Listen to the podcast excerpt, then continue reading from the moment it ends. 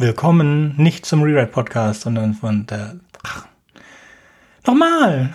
Nee, wir fangen das ja, wir gehen das ja locker an. Ich würde das gleich so lassen. Wir fangen direkt mit dem Outtake an. Ist super. Das hat doch Charme, Sönke. Ja, okay. Das hier ist die zweite Episode von sfradio.org und die zweite Episode von den Alien Crossover Folgen und damit geht es heute um Aliens, dem besten Sequel aller Zeiten. Dass ich mir genau das Richtige gemacht habe. Im ersten gab es ein Alien und dann gab es Aliens und das ist perfekt, das kann man nicht besser machen. Damit sind wir fertig, oder? Gehen wir alle jetzt ins Bett. Genau. Ähm, okay. Ja, Aliens, ne? Aliens, so heißt der Film tatsächlich im Original. Also er heißt nicht Alien 2, sondern einfach Aliens. Genau, das ist perfekt. Hm? Ist einfach nur simpel und perfekt. So, bevor wir oder machen wir als erstes doch die Vorstellung, bevor wir die Entschuldigung machen. Wir haben heute zu Gast. Möchtest du dich selber vorstellen? Ja, hallo, ich bin der Stefan aus dem Hyperraum-Podcast. Guten Abend oder guten Tag, je nachdem, wann es hört. Genau. Und ich muss mich entschuldigen. Ich habe das letzte Mal die Kapitelmarken ein bisschen vergessen. Das wird dieses Unerhört. Mal ja. Ich habe nur eine Kapitelmarke gesetzt für die Zusammenfassung, habe danach vergessen, die Kapitelmarken weiterzusetzen. Das wird heute besser. Ich gelobe Besserung. Und wir fangen damit an mit der ersten, äh, mit der ersten Kapitelmarke des Abends. Und zwar geht es darum ganz natürlich, wenn wir sprechen um Alien, über Aliens, also geht, fangen wir an mit Boba Fett. The Book of Boba Fett. Was? genau. Was haltet ihr? Nee, also eigentlich ist das hier eine Doppelaufzeichnung oder geht das jetzt tatsächlich, also machen, machen wir jetzt tatsächlich eine Crossover-Crossover-Folge, dass wir gleichzeitig darüber sprechen oder wollten wir eigentlich zwei Episoden? Also ihr könnt es äh, gerne aufnehmen? überspringen, es gibt Kapitelmarken. Ach so. Ja, echt? Also, wir wollen echt über jetzt hier über Boba Fett lästern? Nee, über Boba, Boba Fett lästern, lästern. Du wolltest dich verteidigen. Du hast es extra nein, nein, also angeguckt. Also, Pass mal auf, Mädels. Folgendermaßen sieht's aus. Gestern, gestern setzt Sönke mich davon in Kenntnis, dass er heute, nachdem wir über Aliens gesprochen haben, äh, ich könnte jetzt aus dem, ich könnte jetzt den äh, WhatsApp-Chat hervorkramen. Da steht tatsächlich, schmeißen wir dich raus. So hat das geschrieben. Schmeißen wir das raus und reden über Book of Boba Fett. Und dann dachte ich mir, wie? Ihr wollt darüber reden? Wieso weiß ich davon nichts? Ja, das hätte sich so ergeben. Aha. Ja, schön, dass ich das auch mal gefragt werde. Und dann habe ich tatsächlich ähm, unter Aufopferung meines Schlafbedürfnisses die Serie noch gerade ratzfatz in die Nacht hinein durchgebinscht, damit ich da mitreden kann. Und ich finde, ich tue auch ein gutes Werk daran, denn äh, ich kann da jetzt mal die Verteidigungsposition einnehmen. So schlimm fand ich es nicht. Jawohl, ich habe Matrix 4 überstanden und also nichts ja. ist so schlimm wie Matrix 4 ne? und Book of Boba Fett schon mal lange nicht. Jawohl. Ja. Das ist mein erstes Statement dazu. Ja.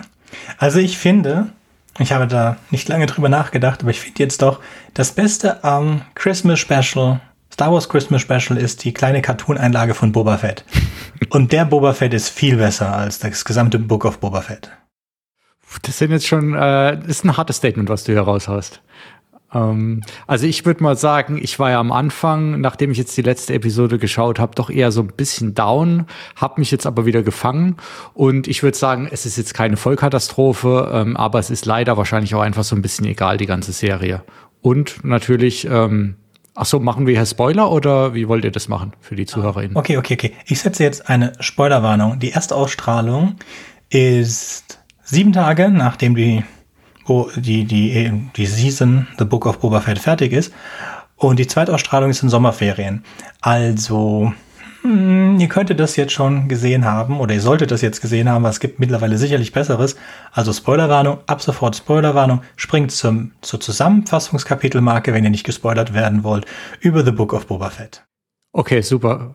Äh, du meinst die Zusammenfassung, du meinst die Zusammenfassungsmarke von Aliens, denn da werden wir nachher drüber sprechen. Genau, die nächste, die Und nächste nicht der Zusammenfassungsmarke von The Book wir, of Boba wir, Fett. Wir, wir, wir, wir, fassen Boba Fett nicht zusammen. Ähm, ja. Die, die nächste Kapitelmarke heißt einfach Zusammenfassung. Genau, aber da geht es ja wieder um Aliens. Ja, ich schneide das alles nicht. Dieser Podcast ist ein Experiment, der wird nicht geschnitten. Wenn wir oh. herausfinden sollten. Du hast dich eben noch entschuldigt für fehlende Kapitelmarken und jetzt, ach, ach genau, Moment, du setzt Kapitelmarken, aber du schneidest nicht. Jetzt habe ich es verstanden. Heißt das, wir dürfen keine unflätigen Wörter benutzen? Die werde ich, gut, die dass werd ich weiß.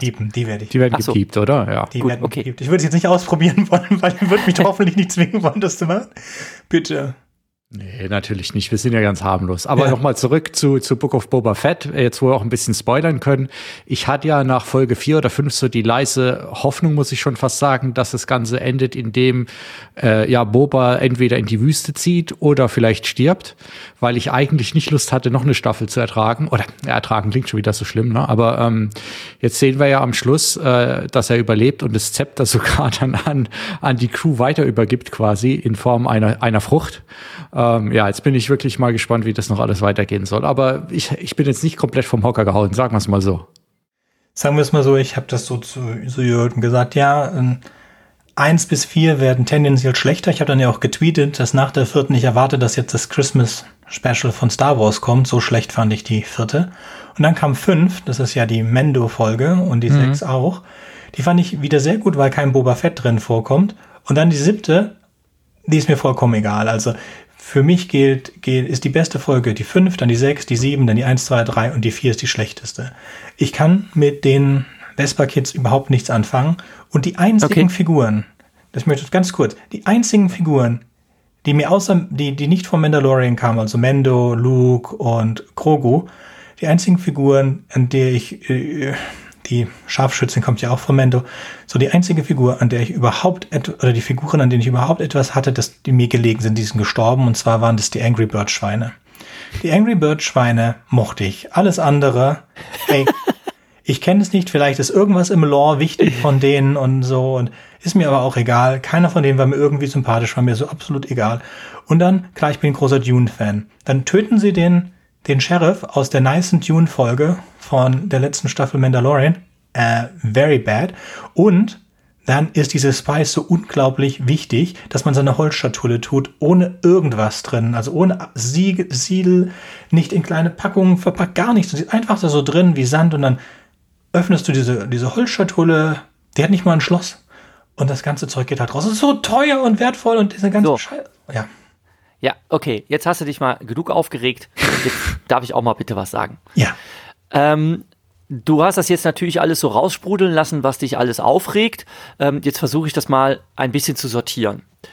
Zunächst einmal, was hat Mandalorian geleistet und was macht jetzt dieses Spin-off Book of Boba Fett? Äh, wir haben ja damals diese äh, äh Star Wars äh, Star Trek Fandom Folge zusammen gemacht mit Hyperraum. Das werden wir auch in den Show Notes verlinken. Ne? Äh, sehr schöne, illustre, äh, also sehr vielfältige Folge, wo wir kreuz und quer hinter, äh, hin und her springen zwischen den Franchises und den verschiedensten Serien, die es da gab. Und ähm, also ähm, Mandalorian ist so angelegt worden, dass es von dieser zweistaffeligen Basisserie jede Menge Spin-offs geben sollte. Und das erste Spin-off davon, äh, was in demselben Universum oder man könnte sagen derselben äh, Timeline spielt, ist halt jetzt Book of Boba Fett. Das ist halt in der ursprünglichen Mandalorian-Serie schon angelegt und äh, Mando taucht auch wieder auf. Ne? Also diese, diese äh, Serien sind ineinander verwoben. Was bietet das Ganze dem Publikum? Man hat ähm, nachdem man sehr unzufrieden war mit Episode 1 bis 3 und die Hände über den Kopf zusammengeschlagen hat äh, über die äh, neuen, völlig überflüssigen Episoden 7, 8 und 9, ähm, das Ganze resettet und hat sich darauf besonnen, dass man äh, den eingefleischten äh, Star Wars-Fans, die wahrscheinlich alle so um die 40 schon sein dürften, mindestens, das bietet, äh, wo sie ihr Herz dran verloren haben. Das heißt äh, Wüstenplanet Charm, äh, Tatooine, wo wir natürlich alle wissen, dass das so Dune abgekupfert ist. Und dieses Worldbuilding wurde bei äh, Mandalorian halt wunderbar zelebriert. So, jetzt haben wir das erste Spin-off, Book of Boba Fett. Wo setzen wir an? Wir setzen da an, wo wir Boba Fett das letzte Mal gesehen haben, nämlich, dass er in diesen äh, äh, Monsterschacht da gefallen ist und eigentlich, äh, wie, wie heißt das Vieh nochmal? Salak, der Salak. Den Salak, genau. In den, in den Salak-Schlund äh, da gefallen ist und eigentlich gehen wir davon aus, er ist tot. Ne? Und jetzt erfahren wir, oh schön, er ist ja gar nicht tot, er überlebt. Er schafft es, sich da rauszuziehen. So, von diesem Punkt ausgehend,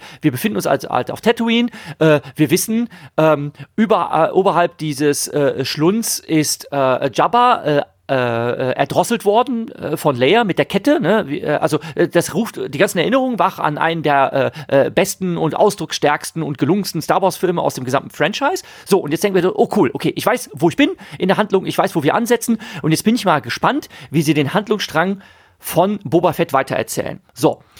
Dann liegt er halt da rum, äh, hat sich mit Aaron Krach ja befreien können äh, und dann äh, ist er erstmal völlig ermattet und wird dann aufgegriffen und wird dann erstmal von den Sandleuten äh, ja äh, verschleppt. Also erstmal wird er ausgeraubt, das ist naheliegend und dann wird er von denen, die ihn finden, von den Sandleuten verschleppt und erstmal so als äh, Sklave gehalten, schafft es dann aber, sich deren Respekt zu verdienen und wird dann irgendwann als einer der ihren aufgenommen. Ich habe mich darüber nicht aufgeregt. Ich fand das tatsächlich so als Handlungsstrang nicht unplausibel, ne? denn wenn er seiner tollen Rüstung und seiner Gadgets beraubt ist, dann ist er erstmal äh, nackt und für sich allein und hilflos und muss dann erstmal jetzt quasi von ganz unten wieder aufsteigen. Außerdem ist die Hand. Äh, Jetzt ja? unterbreche ich dich hier, weil ja? es ist alles in Ordnung. Soweit ist es in mhm. Ordnung. Es fing an, also es ist nicht gut gemacht, ja, aber auf dem Papier, auf dem Papier kann ich verstehen, das ist in Ordnung. Also im Papier würde ich das so abnehmen, das kann man gut machen. Es wurde aber total versaut, ja. Also dem Schauspieler, der Boba Fett spielt, der halt der Schauspieler ist, der das gespielt hat, der kann nicht schauspielern. Vielleicht kann er schauspielen, er wurde hier einfach nicht gelassen, aber es kommt dann null drüber. Nichts, gar nichts. Warum, warum, warum, warum bist du der Meinung, dass er nicht schauspielen kann? Warum gefällt er dir nicht? Ich, es wird nichts transportiert. Ja, Mendo transportiert mit seinem Gesicht, das ich nie sehe, viel mehr als Boba Fett, wo ich sein Gesicht sehe. Ich habe ihm nichts abgekauft davon. Jürgen, du kannst jetzt sagen, du hast ihm das abgekauft, aber ich habe ihm nichts abgekauft, nicht den Schmerz, gar nichts. Okay. Er war mir einfach okay, komplett okay. egal. Lass mich doch bitte kurz. Okay, also Gut, wenn du sein Acting wieder. schlecht findest, nein, wenn du sein Acting schlecht findest, das ist halt, das ist halt Empfindungssache. Ne? Da kann ich jetzt auch schwer was gegen sagen. Äh, okay, dann ist das halt leider so. Dir hat sein Gesicht nicht gefallen, du fandest ihn nicht überzeugend. Also mit seinem okay, Gesicht habe ich jetzt kein Problem. Ich, ich meine, sein Acting fand ich ganz, ganz grausam schlecht. Ich höre jetzt auch gleich auf. Ich mache jetzt nur bis zu dem Zug, dann kannst du gerne weitermachen. Mhm. Als dieser mhm. Zug da durchfährt, mit dieser Schussszene, dann fing es an für mich lächerlich zu werden. Ich weiß, das sieht auch Stefan anders. Für mich war das eine zu starke Western-Analogie die ich nicht abgekauft Richtig. habe. Überhaupt nicht. Aber gleich dazu. Richtig. Ah, bevor ich weiter sagen, dieser ganze Handlungsstrang mit den noblen Wilden, den wir nicht schon tausendmal hatten, die ihn dann aufbauen und das so, das ist einfach komplett wertlos für den gesamten Rest der Geschichte. Das würde dir jeder Lektor rausstreichen, weil es führt nirgendwo hin. Du hast diese ganze Traumsequenz, diesen Stab, den er sich dann baut, dann werden die alle abgeschlachtet. Es war sofort klar, dass die nicht abgeschlachtet worden sind von diesen Bikern, die außerdem eine schlechte Vorahnung schon mal auf die Vespa-Typen waren, die danach gekommen sind. Und jetzt lasse ich euch, es war für mich einfach, diese ganze Story bis hierher, seit er aus dem Salak rauskommt, bis zu dem Train, das ist so ein Lawrence of Arabia Ding und es ist, okay, es kann sein, dass sich auf dem Papier ganz gut ange, ange, äh, durchgelesen hat, aber es ist einfach scheiße umgesetzt, sorry. Es ist komplett wertfrei, es bringt nichts. Wo wir am Ende sind, hat dieses ihm überhaupt nichts gebracht. Wo denn diese eine Konfrontation ist später, wo ihm gesagt wird, und das waren die Biker. Also es ist auch konsequenzenlos. Es ist konsequenzenlos. Es ist zu spät. Es bringt nichts. Es ist emotion es ist einfach auf dem Papier vielleicht, aber die Umsetzung war grauen, grauen, grauen, grauenhaft. Ihr wieder. Okay, okay. Eine ich habe jetzt verstanden. Du konntest ihn nicht sehen. Ja, also du kannst seine Visage nicht sehen. Das hat dich die ganze Zeit aufgeregt. Habe ich verstanden.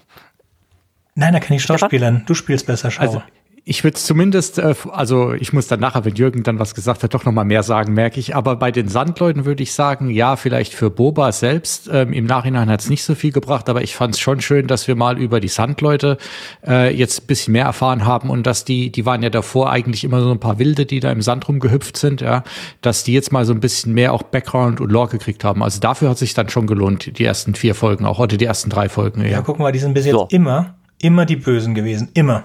Und jetzt sind sie plötzlich die Guten. Und das kaufe ich nicht ab. Und ich kann mir auch nicht vorstellen, also ich kaufe es nicht. Das ist ja Perspektive, ob sie die Bösen waren. Ja, die waren vielleicht genau, immer nicht wieso die passt Bösen. genau, wieso passt ja, weil sie nicht? haben Darth Vaders Mutter zu Tode gefoltert. Ich weiß nicht. Kann ich jetzt nicht unbedingt nachvollziehen, dass das eine gute Idee ist. Ah, das war aber in den Prequels und das kann ja auch. das kann, kann Prequels! Okay. es, es, kann ja auch Gründe das entschuldigt haben. alles. Entschuldigt, das war so eine Bitch und das ist Darth Vaders Mutter. So eine Bitch, die foltern wir jetzt zu Tode. Okay, fein, okay, gebe ich euch. Ich, ich lasse den Jürgen mal, der hat sich jetzt die ganze Nacht dadurch, äh, ich möchte gar nicht sagen gequält, ja, der die ganze Nacht quasi. Nein, eigentlich, ich, ich fand es nicht so schlimm. Also wirklich, okay. Ähm, äh, gut, ähm, also Stichwort äh, Worldbuilding. Ne? Also wir befinden uns auf Tatooine, wir haben da verschiedene Völker, wir haben da verschiedene, äh, äh, nennen wir sie Alienrassen und verschiedene Kulturen und äh, dieses, dieses Gemenge, äh, ähm, das kriegen wir in dieser Serie weiter ausgemalt und mit weiteren Details versehen. Dir, Sönke, passt das nicht, äh, dass die Sandläufe, die jetzt immer die Bösen waren, jetzt auf einmal irgendwie da geläutert werden. Es ist ein winzig kleiner Stamm von den Sandleuten. Also das sind vielleicht, keine Ahnung, 15 oder 20 Individuen gewesen. Das waren sehr, sehr wenig. Ne? Ganz winzig kleines Völkchen. Das ist jetzt eins möchte ich mal mutmaßen, einst von etlichen kleinen Völkchen wird das gewesen sein, denn ähm, diese Population ist einfach so winzig, als dass man da jetzt von einem eigenen Volk reden könnte. Hm? Und er ist halt zu dieser kleinen Gemeinschaft halt dazugekommen und wurde halt von denen aufgenommen. Und er sagt das dann halt im weiteren Verlauf, ähm, dass das bei ihm zu einem Gesinnungswandel geführt hat, dass er nicht mehr als Söldner arbeiten will, dass er halt angepisst ist, äh, weil ähm, er ja einfach von den von den großen Mächtigen äh, fallen gelassen wurde und ähm, und er will diesen diesen diese sinnlosen Söldnerjobs mehr, nicht mehr machen und er möchte sich zur Ruhe setzen und zugegebenermaßen er versucht dann ein Amt zu bekleiden. Ähm, was vielleicht zu groß für ihn ist, ne, dass er da quasi wie so ein Pate so herrscht und die Leute ihm Tribut zollen müssen und er weiß nicht so richtig, wie er damit umgehen soll auch das finde ich in Ordnung. Also, äh, dass, dass jemand quasi so versucht, einen anderen Weg einzuschlagen und dass das nicht so richtig funktioniert. Ja, ähm, aber ja. Ich finde das. Ich verstehe, was du da sagst. Ich meine nur, es gibt dieses. Ich, das ist jetzt eine persönliche Sache und das ist bei all diesen Filmen. Ja, wir können es mal kurz an diesem Beispiel von Spider-Man machen. Ich glaube, du hast Spider-Man auch gesehen, Spider-Man No Way Home. Mhm. Äh, ich habe ihn tatsächlich immer noch nicht gesehen, weil er nicht zu streamen ist. Aber äh, ich glaube, ich habe oh. schon mitbekommen, worum es geht. Gut, ganz kurz, es ist wirklich kein großer Spoiler davon. Es sieht, man sieht es im Trailer schon, ja? So, und so jeder, der jetzt den Trailer nicht gesehen hat, soll man die nächsten 30 Sekunden weghören. Im Trailer tut Doctor Strange, derjenige, der in Infinity War nichts, aber auch gar nichts mit dem Zeitstone an der Zeit verändern wollte, Parker, Peter Parker den Gefallen, seinen Namen zu löschen. Einfach so ihn aus der Geschichte zu löschen. Einfach so aus einem, aus einem Wimp. Ja, aus einem, ähm, und das kann man abkaufen oder nicht. Ich habe es gefeiert. Ich mochte das. Weißt du, ähm, es hat sich für mich die Situation geändert und, und wir hatten diese ganzen Filme und ich mag Peter Parker und, und ich mag ihn. Und ich fand das okay. Ja, klar, ist jetzt nicht ganz sinnvoll, dass der Typ, der sich in Infinity War und in Endgame so an die Regeln gehalten hat und für den Regeln eigentlich all das sind, ähm, was existiert. Der dann einfach, oder kommt Peter Parker, er ist jetzt nicht mehr im Job und Peter möchte genau. machen und ohne vorbereitet zu sein, ja, macht er einen Zauberspruch und versaut den Zauberspruch komplett. Und ohne diesen, diesen Lapsus hätten wir das Ganze nicht. Und das kann man abkaufen oder man kann es nicht. Und es gibt jetzt ja, nicht, nicht eine kleine darüber Zahl. aufregen. Es gibt ja, nicht eine kleine Zahl an Leuten, die sich darüber aufregen. Es gibt ja. nicht eine kleine Zahl und ich gehöre halt nicht dazu. Und hier beim Book of Boba Fett hat es mir nicht funktioniert, ja. Genau das, was du okay. gesagt hast. Es ist. Aber es gefällt dir halt nicht, ne? Äh, Nein, aber, es macht, es ist, für mich hat dieses ähm, Suspension of Disbelief, also die, den Unglauben zu unterdrücken, weil man mit der Geschichte mitgeht, das trägt Boba Fett und jetzt meine ich den Schauspieler in dieser Rolle nicht. Hätte es ein anderer Schauspieler mit demselben Drehbuch und demselben Regisseur geschafft? Wahrscheinlich nicht. Aber ein anderer Regisseur, weil ich fand jetzt gerade die Rodriguez-Sachen alle sehr schwach. Das stimmt, ich weiß, ja. der ist normalerweise viel besser und ich mag ihn auch normalerweise wirklich, wirklich gern. Und er hat so viel für Mendo getan, aber ich mochte die Boba Fett-Sachen von ihm überhaupt nicht. Ich fand die, die 5 und 6, die nicht von ihm sind, und die anderen Sachen auch besser als das, als die 1 und die, die 7. Ich weiß jetzt nicht, welche zwischendrin auch noch von ihm sind. Die mochte ich gar nicht. Ich fand ich die einfach. Die, die, anderen sind alle nicht von ihm. Ich ja, glaube, aber die erste und die letzte Episode hat er gemacht. Ähm, ja, und die dritte hat er auch gemacht. Äh, okay. okay. Also gut. Äh, so. Aber noch noch einmal. Okay, dir, dir gefällt das nicht, ne? Also dir gefällt diese Kehrtwende nicht. Äh, Nein, ich, ich nehme sie äh, einfach nicht Figur ab. Ich nehme nee, Moment, diese, du, du hast dich ja, aber ich versuche das jetzt einfach mal zu, mhm. zu auseinanderzunehmen. Dir, dir, dir passt es überhaupt nicht, dass die Sandleute, die sollen für dich unangefochten böse sein. Ne? Die sollen einfach die Spukgestalten sein. Und das passt dir jetzt einfach überhaupt nicht, äh, dass die jetzt irgendwie was Gutes haben. Ne? Dass Nein. die, ich möchte, ich möchte mal das äh, Wort bemühen, dass die halt auch eine Kultur besitzen. Ne? Und ja, dass die das halt nicht eine, eine, eine, eine, eine, doch, doch, das hast, das hast du ja gesehen. Schau, ne? Ich meine, genau das ist das Problem mit Suspension of Disbelief die das gehen auf die Jagd, die haben ein Familienwesen und so weiter. Ne? Also das, das siehst du doch alles. Ne? Und er wird dann halt von dieser Familiengemeinschaft aufgenommen. Ne? Sie, sie halten ihn sich erst so als Sklaven, ne? dass er für sie buddeln soll und so weiter. Und dann durch eine glückliche Fügung, ne? weil er halt den, den, den Halbwüchsigen da rettet, ne? wird er dann halt doch von der, dieser Gemeinschaft aufgenommen. Ja, so what? Ne? Ist doch, also ist doch in Ordnung. Also ich, ich, ich fand das jetzt nicht so schlimm. Also wenn ne? du es abkaufst, ähm, ist doch in Ordnung. Aber das, für mich hat das nicht funktioniert. Für mich hat es nicht funktioniert. Nicht so, wie es gemacht wird. Und dann, nur ganz kurz, du darfst es gerne, darfst doch so lange reden, wie du mhm. willst. Hast du gerade gesagt, das ist so ein kleiner Stamm und dann beherrscht er die ganze Wüste und dann dieses Speist, von dem ich nicht abkaufe, dass es für irgendwas nützlich ist. Diese Spikes, von denen sofort klar war, dass sie die Sandleute umgebracht haben und nicht die Biker, die auch nur vier Biker sind und dann die ganze Wüste beherrschen sollen. Und dann wollen die jetzt nicht, und das Spice ist so wertvoll, dann zahlen wir aber kein Kopfgeld an zwei Nein, ich, nein, ich, ihr habt einfach nicht gekauft. Ich kauf's nicht. Ich kauf's einfach nicht. Und das ist dieses Glass-Shattering-Ding und es funktioniert einfach nicht. Und es ist schön, dass es für dich funktioniert hat. Für mich hat das nicht funktioniert. All das, was du für dich halt, mich, in mich hat das nichts transportiert. Ja, Sönke, mich wundert, dass du da, dass du ja jetzt so so äh, so sehr äh, kritische und strikte Maßstäbe ansetzt, dass da jetzt zum Beispiel irgendwelche Plotholes sind oder dass jetzt äh, irgendwelche Handlungen. Ich habe schon gesagt, es ist komplett, sind. Es ist komplett, es ist komplett ähm, Persönlich. Das, es ist komplett für mich. Für genau, mich. Ja. Und das, das, das aber das gesamte, das gesamte Worldbuilding von Star Wars ist doch einfach unglaublich löchrig, weil viele Figuren sich ge geradezu, genau, ist doch in Ordnung. Äh, das ist, das ist eben das, was, was mich so wundert. Ne? Schau, es ähm, bei anderen Filmen genau andersrum. Ich, Beim anderen Film ja, sagst du, mal, ja. es trägt für mhm. dich und ich sag, es trägt für mich nicht. Ja. Und ich habe das Beispiel gebracht von Spider-Man. Viele Leute, die ich gerne mag oder Leute, Kritiker, die ich wirklich gerne mag, für die trägt Spider-Man nicht und für mich war das total in Ordnung. Und jetzt ist mhm. es hier, bin ich jetzt, ich weiß nicht mal, ob ich auf der Mehrheitsseite bin, ich bin auf der Seite, die sagen, nee, nee, das ist nix, lass es. Okay, lass mich mal was anderes ansprechen. Ähm, das mit dem, mit dem Zug, der da durchrauscht und wo die dann halt äh, auf die Sandleute schießen, was natürlich sehr unfein ist. Sie könnten sie auch einfach ignorieren, weil der Zug sich so schnell bewegt. Äh, eigentlich hätten die gar keinen Grund, da aus dem, da aus dem Zug rauszuballern. Ne? Und dann ähm, äh, gibt es mehrere Szenarien, wie eben der Überfall auf den Zug, äh, dann nachher diese, diese Standoffs äh, mit den High-Noon-Shootings und so weiter. Und dann merkt man, okay, der Film hat einfach ganz viele, äh, nicht der Film, die, die Serie hat einfach ganz viele Anleihen ähm, an äh, Western.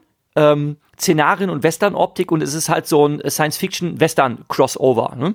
Ähm, und ich finde zum Beispiel diesen, diesen blaugesichtigen äh, äh, bösen Buben mit seinem schwarzen Hut, den fand ich zum Beispiel ziemlich cool. Ne? Äh, ich finde, fand den sehr ausdrucksstark, der hat mir sehr, sehr gut gefallen. Ne? Ähm, schade, dass er dann da niederlag. Ne?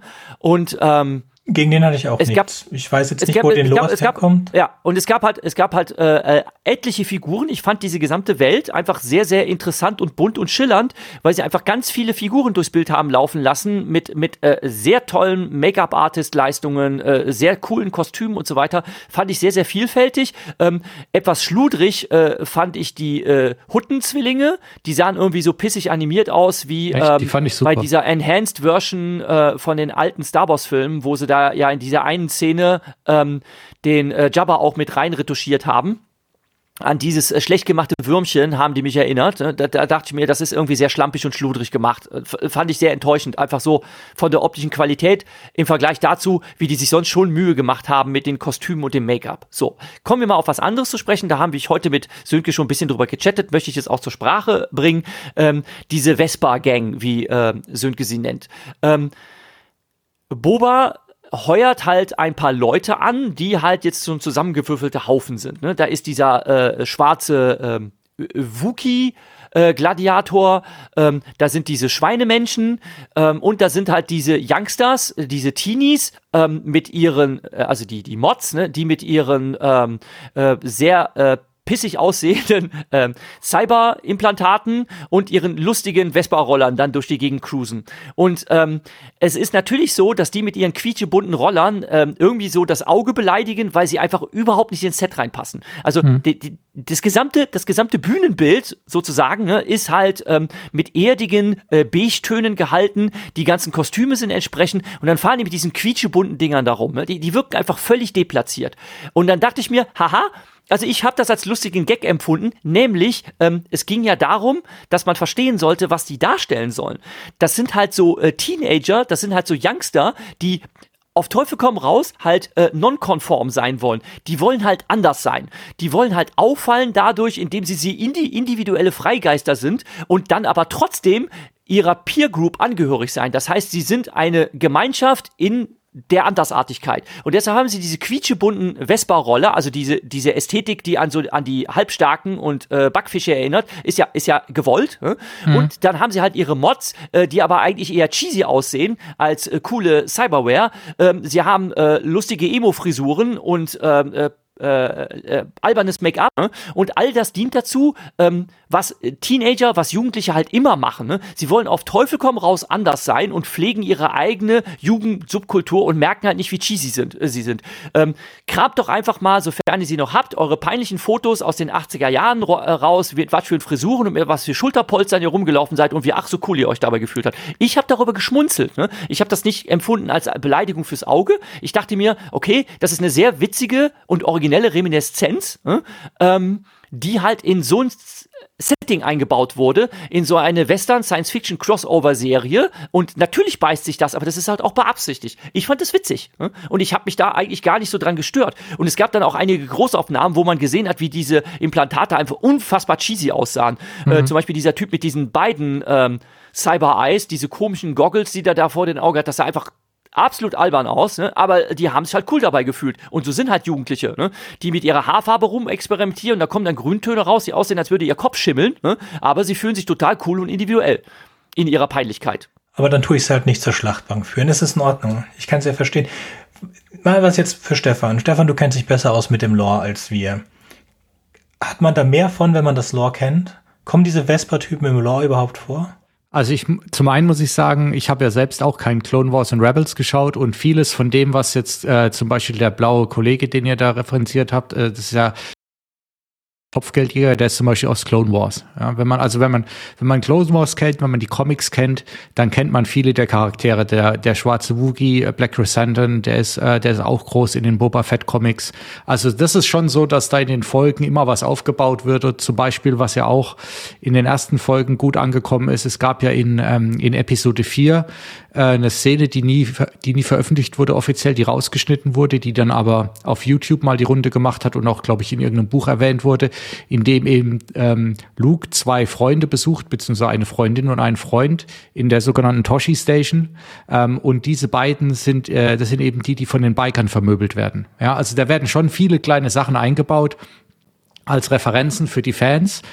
Aber, und jetzt komme ich mal so ein bisschen zu meinem Monolog, äh, Referenzen sind halt nicht genug, um eine Serie aufzubauen und eine Handlung aufzubauen. Ja, und ähm, sowohl, ich verstehe auch das Bild mit den Mods, Jürgen, da hast du schon komplett recht, wie das erklärt wird, aber ich frage mich trotzdem, was das in Star Wars und auf Tatooine zu suchen hat. Und es hat halt überhaupt nichts zur Handlung beigetragen. Und das Grundproblem, glaube ich, mit der Serie für Disney war ja, dass Boba Fett ein Charakter ist, den ja sehr viele wie ich auch sehr mögen, der aber in den Filmen so gut wie nichts gemacht hat. Ja, der Boba Fett lebt ja hauptsächlich durch die Comics, durch die Bücher und dann ein bisschen durch Clone Wars und Rebels. Ähm, das heißt, eigentlich hat sich ja jeder seine eigenen Gedanken gemacht, was Boba Fett so macht. Und vor allem, das war alles, sage ich mal, wo Boba, wo Boba Fett auch noch ein bisschen jünger war. Ne? Und jetzt ist halt der Schauspieler 60 Jahre alt. Ähm, und du musst jetzt quasi eine Story mit jemandem erzählen, der seine beste Zeit als Kopfgeldjäger hinter sich hat. Ähm, und von dem eigentlich nicht, nicht viel bekannt ist, ja. Und dann haben sie halt eigentlich die Idee, ihn quasi sterben zu lassen und dann ähm, mit einem anderen Charakter durch diesen spirituellen Weg bei den, bei den Tasken wiederzubeleben, das macht ja eigentlich Sinn, ne? weil der Boba Fett in der Serie ist nicht mehr der Kopfgeldjäger von früher. Das ist ja auch klar. Nur das Problem ist, der neue Boba Fett ist halt für mich persönlich dann nicht wirklich interessant, ja, weil alles, was, was jetzt Sönke, was dir nicht so gefallen hat mit den, mit den Tasken, da komme ich noch mit, ja, dass er da quasi aufwächst und diese, der mit dem Wolftanz, Geschichte und so weiter und so fort. Aber wo bei mir dann der Disconnect war, ist, warum will er zu diesem Gangsterboss werden? Okay, das, das kann man auch noch nachvollziehen. Aber dann ist er doch der lächerlichste Gangsterboss, den Tatooine jemals gesehen hat. Ja, vor allem im Kontrast davor noch Jabba the Hutt, was eine ganz andere Nummer ist. Ja, und er hat kein niemand vertraut ihm, er hat keine Leute, die für ihn kämpfen, keiner nimmt ihn ernst. Ähm, ja. So, mein Vorschlag ist, erzählen wir doch mal das, was wir mochten an, an äh, The Book of Boba Fett und damit können wir es ja für heute mal belassen, weil es ist ja jedem selber entschieden, wie er das macht. Ich mochte diese kleinen Witze, die drin sind. Ich mochte die Eidechse, die ihm ins Gehirn krabbelt ich fand den Anfang ganz okay. Mir, wie gesagt, wurde es nach dem, nach dem äh, Zug zu bunt und ähm, dann mit den, mit den Vespa-Fahrern hat es mich komplett verloren. Ich hab, verstehe, was, was Stefan meint, dass das so eine Änderung äh, in seinem Verhalten zeigen soll. Ich mochte auch eigentlich, dass er gesagt hat, ich bin nicht mehr der alte Boba Fett. Aber für mich kam das einfach zu wenig rüber. Für mich war diese Veränderung in ihm nicht gut genug angelegt. Und jetzt fing ich wieder an, was Negatives zu sagen. Ich sollte ja sagen, genau. was ich mochte. Mhm. Ja, klar mochte ich Mando, klar mochte ich diese nette Dame, ich mochte den, den Fighter, den aus Episode 1. Ähm, und ich mochte die Angry Bird Schweine. Ich mochte die Angry Bird Schweine sehr. Und was für mich funktioniert hat, war dieser Tank, der dann wirklich gezeigt hat, ja, er ist, ähm, er ist alt geworden und er ändert, ändert auch seine Wege und wie er auch zu dem Kopfgeldjäger gesagt hast, du wirst dich auch ändern, wenn du das noch erleben würdest, so auf die Art. Und jetzt leider muss ich mit was Schlechtem ähm, enden, denn er war ein junger Mann, als er reingefallen ist in dieses Viech. Und für mich kam nicht wirklich raus, wie viele Jahre er da drin war. Sicherlich. Wie viele Jahre war er in dem Viech drin? Nicht lange. Soweit ich weiß, spielt die ganze Serie um die fünf Jahre nach Episode 6. Ähm, und nee, Mando spielt fünf Jahre nach Episode 6, glaube ich. Und er war da nicht wirklich lang drin. Ja, dann also, kapier ich's nicht. Weil er war ja nicht alt, als er reingesprungen ist. Er ist ja nur jetzt alt, weil er alt ist. Aber ja, egal. Das, das wissen wir ja nicht. Ja, ja, das, das Mando, das, das Ding entzieht die Lebenskraft. Hätten sie auch besser machen genau. können. Egal. So, Jürgen, was mochtest du besonders? Mir hat eigentlich von vorne bis hinten das Worldbuilding und die Figurenvielfalt sehr, sehr gut gefallen. Also wenn die in diese Kantina reingegangen sind und das bunte Treiben, was man da gesehen hat, ähm, wie detailverliebt äh, die Kostüme und das Make-up und so weiter waren, ich fand, das hatte alles sehr, sehr großen Charme. Dass die Charaktere nicht selten relativ flach und eindimensional waren, fand ich nicht so schlimm. Ähm, auch das fand ich halt unterhaltsam. Es ist halt so eine Serie gewesen, wo ich sage, ähm, dass man die halt ganz gut so äh, durchbingen kann, denn äh, sie gibt halt dem Star Wars Publikum das, was es will und es hat halt äh, hatte halt diesen äh, Tatooine Charme der halt sehr gut ankommt. Und im Gegensatz zu dir, wo du jetzt zum Beispiel sagst, dass du die Mando-Folgen gut fandst, ich habe da tatsächlich so ein bisschen, als, es, als ich dann las uh, The Return of the Mandalorian, diese Episode, die du so feierst, da dachte ich mir so, äh, ja, weiß ich nicht, hm, hätte ich jetzt eigentlich nicht gebraucht, ganz ehrlich, äh, dass, dass man das jetzt da so mit reinwebt, weil ich mir dachte, okay, wenn das eine Geschichte ist, die von Boba Fett erzählt, dann bleiben wir doch bitte bei Boba Fett. Also ich, ich fand das äh, ich fand das irgendwie, ich fand diesen äh, Bruch in dieser, dieser Storyline fand ich jetzt irgendwie nicht so, äh, also nicht so notwendig. Vor allem, weil ja da irgendwie Mandalorian fertig erzählt wird, ne, nämlich dass Grogu zu ihm zurückkehrt und ähm, ja, wenn man, wenn es jetzt zum Beispiel eine weitere Mandalorian-Staffel geben sollte, ne, wenn man die Kuh da weitermelken will, ne, dann würde man das ja nicht verstehen, hätte man sich geweigert, äh, Book of Boba Fett zu gucken, äh, weil ja alle gesagt haben, guck das bloß nicht, das ist Schrott. Ne?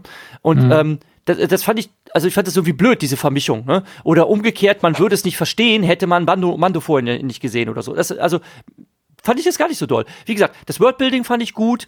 Ähm, ich fand es in Ordnung, dass man versucht, einer, einer Figur äh, so eine neue Entwicklung hinzuzufügen. Ähm, und dass ich mir schon die ganze Zeit klar sein musste, okay, wenn man äh, Boba Fett äh, seiner Rüstung und seiner coolen Gadgets beraubt, dann bleibt da halt ein alter, vernarbter Mann übrig. Und ähm, ja, was, was, was muss er dann machen? Ne? Also was, was macht man dann irgendwie, um da eine Geschichte weiter zu erzählen und den irgendwie besonders zu machen?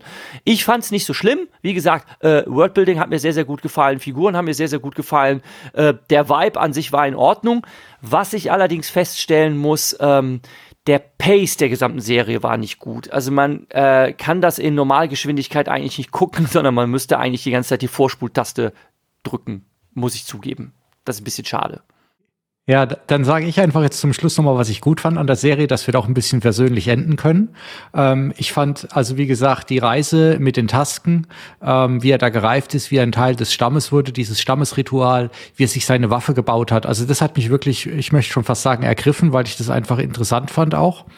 Ähm, und ich fand die vielen kleinen Charaktere oder größeren Charaktere, die aufgetaucht sind. Also ich fand den Majodomus, ähm, diesen Statthalter des äh, Bürgermeisters, der hat richtig guten Humor reingebracht reingebracht. Ähm, ein paar Charaktere, die wir schon aus Mando kennen, wie zum Beispiel eben Motto, die das Schiff gebaut hat, ähm, die auch immer äh, dann auch in der im, im Schlusskampf quasi nochmal viel Würze reingebracht hat. Also das fand ich alles cool, weil ich fand, dass sie diesen diesen Star Wars Humor, der ja schon immer auch ein bisschen albern war, der immer ein bisschen drin war, reingebracht haben. Und natürlich auch wenn ich mir von der Handlung mehr erhofft hätte, dann Boba Fett in Action zu sehen am Schluss mit Mando back-to-back, -back, wie sie sich durch die Stadt schießen. Das fand ich dann schon richtig geil wieder. Okay, vielen Dank. Das waren schöne persönliche Worte zum Ende. Jürgen, machst du uns eine Zusammenfassung von Aliens, damit wir anfangen können? Äh, kann ich gerne tun, ihr Lieben. Also gut.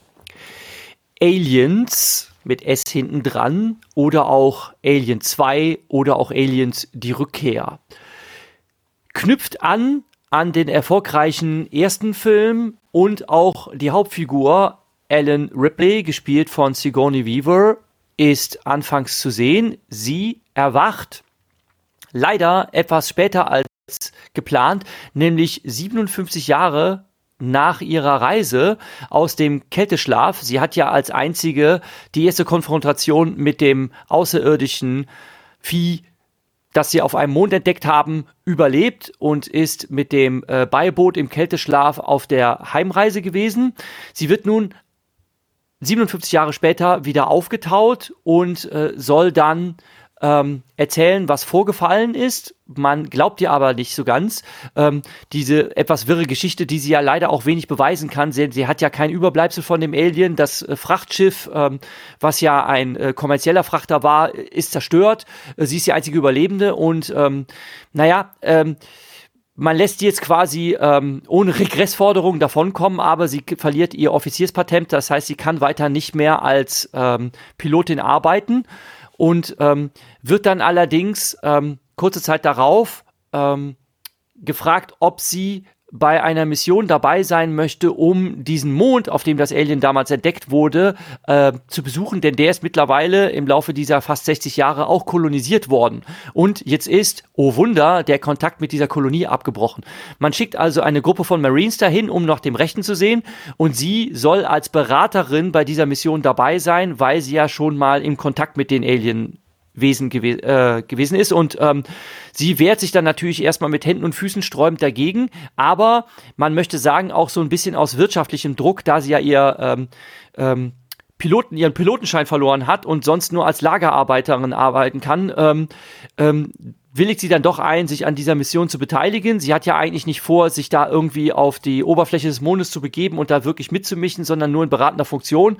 Und ähm, naja, sie kann halt Geld brauchen. Es wird also dahin gereist und ähm, ähm, das ähm, Team wird abgesetzt mit einem Dropship und das ähm, eigentliche ähm, Transportschiff äh, parkt etwas abseits von der Kolonie. Sie schauen sich dort um und stellen fest, die Kolonie wirkt verwaist, es scheint niemanden mehr zu geben, bis sie dann irgendwann äh, ein kleines, äh, sehr heruntergekommenes und zerlumptes Mädchen auftun, die Newt heißt, was sonderbarerweise das englische Wort für Molch ist. Warum die so einen wenig schmeichelhaften Namen hat, wir wissen es nicht. Ja, das Mädchen wirkt sehr verstört und traumatisiert. Ähm, es spricht auch anfangs überhaupt nicht. Ähm, Ripley ist die einzige, die so einen gewissen Kontakt zu ihr aufbauen kann. Es wird sich umgesehen in dieser ähm, Kolonistensiedlung und in den äh, tiefen Katakomben findet man dann schließlich, wo die ganzen Insassen abgeblieben sind, die Bewohner, denn jeder von denen hatte einen implantierten Peilsender und mit denen können die aufgespürt werden und sie finden sich dann ähm, verwoben in eine Art Nest, ähm, eingesponnen in kokonartigen ähm, Gespinsten um wohl ähm, den Alien-Viechern dann als Nahrung zu dienen. Eine ähnliche Szene hat man im ersten Film schon gesehen, die ist aber nur im Director's Cut zu sehen. In der ursprünglichen Kinofassung ist das der Schere zum Opfer gefallen, kam dann nachträglich wieder rein. Also man kennt diese Visuals oder wenn man eben nur die Kinofassung kannte, kannte man sie noch nicht und es ist neu. Ähm, man versucht natürlich, die Aliens äh, auszurotten, mit denen man dann auch sehr bald in Kontakt kommt. Das klappt natürlich wenig äh, überraschend, nicht so, wie man äh, das jetzt erst erwartet. Und die Zahl der ähm, Marines wird zusehends dezimiert. Und ähm, das kann man jetzt Ganze wieder ein bisschen abkürzen. Es gibt eine äh, Verfolgungsjagd, es wird sich verschanzt, weil man zuerst auf der Mondoberfläche festsitzt. Und äh, zum Schluss bleiben eigentlich nur noch drei Leute übrig. Äh, es ist äh, Dwayne Hicks, den wir äh, kennen aus dem Terminator-Film. Und ähm, Newt, das Mädchen, und Ripley. Das sind die einzigen drei, die zum Schluss übrig bleiben zuzüglich des Androiden Bishop, es ist wieder ein Android dabei, äh, der das alternative äh, Rettungsschiff ähm, per Fernsteuerung runter auf die Mondoberfläche kommt, mit dem sie dann schließlich zu fliehen versuchen.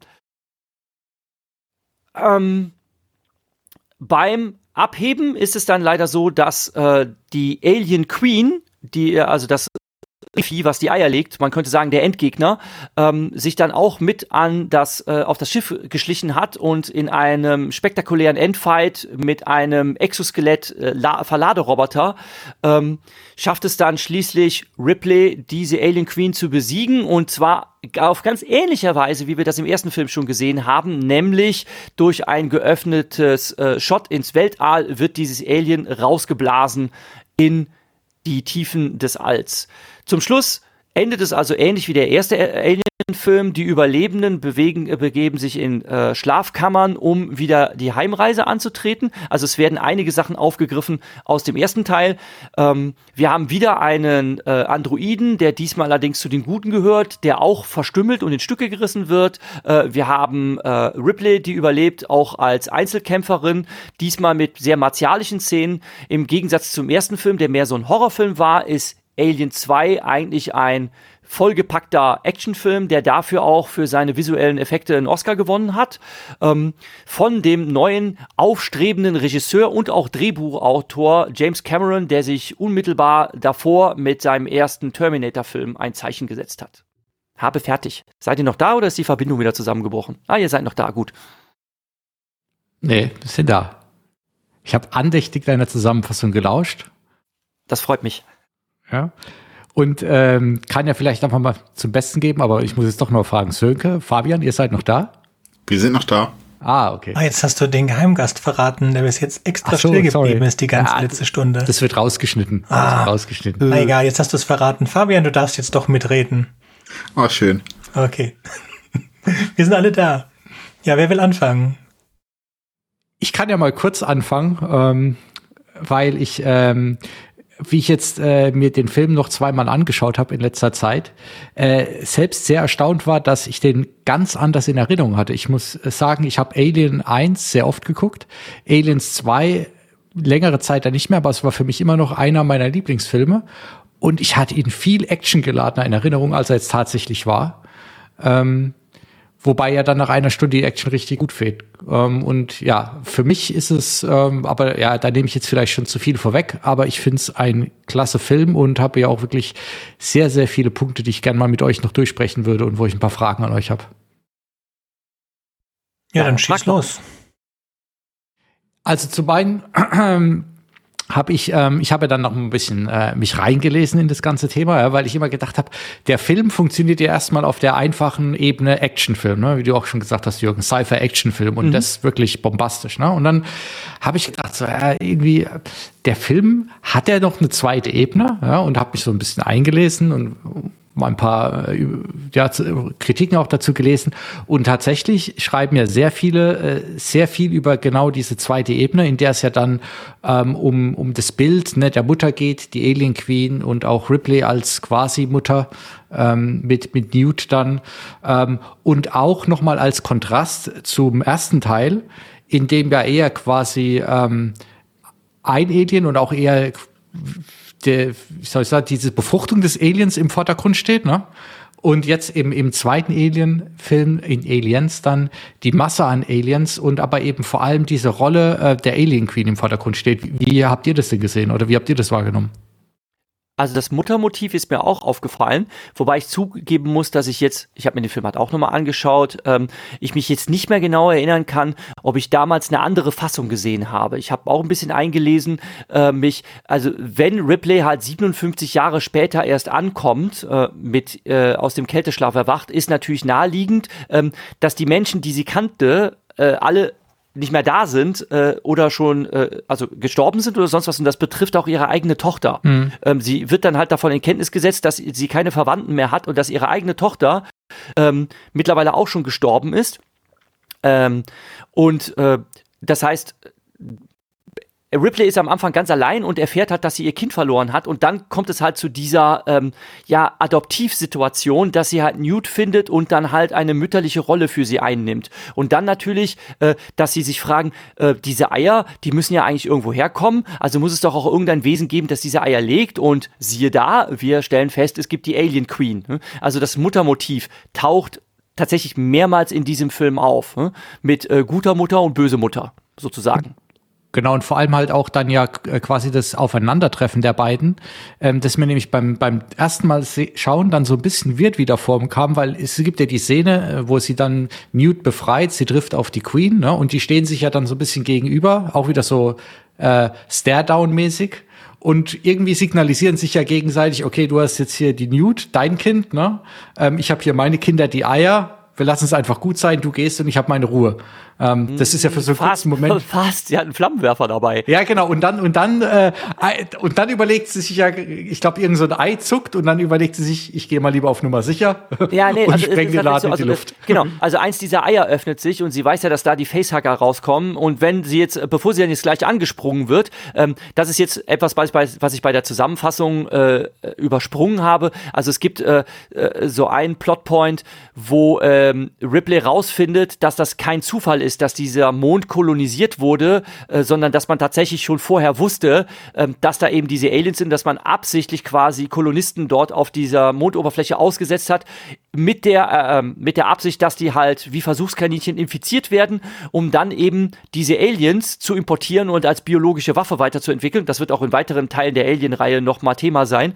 Und ähm, äh, Ripley ist darüber völlig entrüstet ne, und ähm, will eigentlich äh, den, den Dude von äh, diesem Konzern, der auch bei dieser Mission mit dabei ist, dafür zur Rechenschaft ziehen. Und dieser fiese Sack ähm, sperrt sie dann zusammen mit Newt äh, in einem Labor ein und lässt zwei Facehugger auf sie los. Dass sie nämlich und die äh, kleine äh, Newt ähm, infiziert werden sollen von diesen Facehuggern, um erstens natürlich Ripley loszuwerden und zweitens, dass sie dann halt ähm, als Infizierte ähm, durch die Quarantäneschleusen durchkommen, um dann halt klammheimlich äh, Aliens mit zurück auf die Erde oder zu irgendwelchen anderen Kolonien zu bringen. Äh, der Plan geht aber nicht auf. Das habe ich jetzt übersprungen bei der Zusammenfassung. Da sehen wir auch noch was anderes, was ich an dem Film richtig cool finde, ist nämlich dieser Einsatz von den äh, von den Überwachungsmonitoren und Überwachungskameras. Zum einen im Gebäude, ne, weil man sieht ja genau in der Szene, ähm, winkt sie ja dann in die Kamera, äh, dass sie eingesperrt ist und ähm, im da wo sich die anderen verschanzt haben, sehen sie ja die Kameras eigentlich in den Monitoren, aber Burke schaltet ja ganz schnell den Monitor ab, dass keiner sieht, dass da Ripley eingesperrt ist. Und in anderen Stellen, wo wir ja dann quasi sehen, wie die Marines, die ja alle diese Bodycams haben, äh, wo wir dann immer die Perspektive wechseln. Einmal sehen wir quasi erstmal alles nur durch die Bodycam und sehr verschwommen und halt auch in diesem Point of View, ne?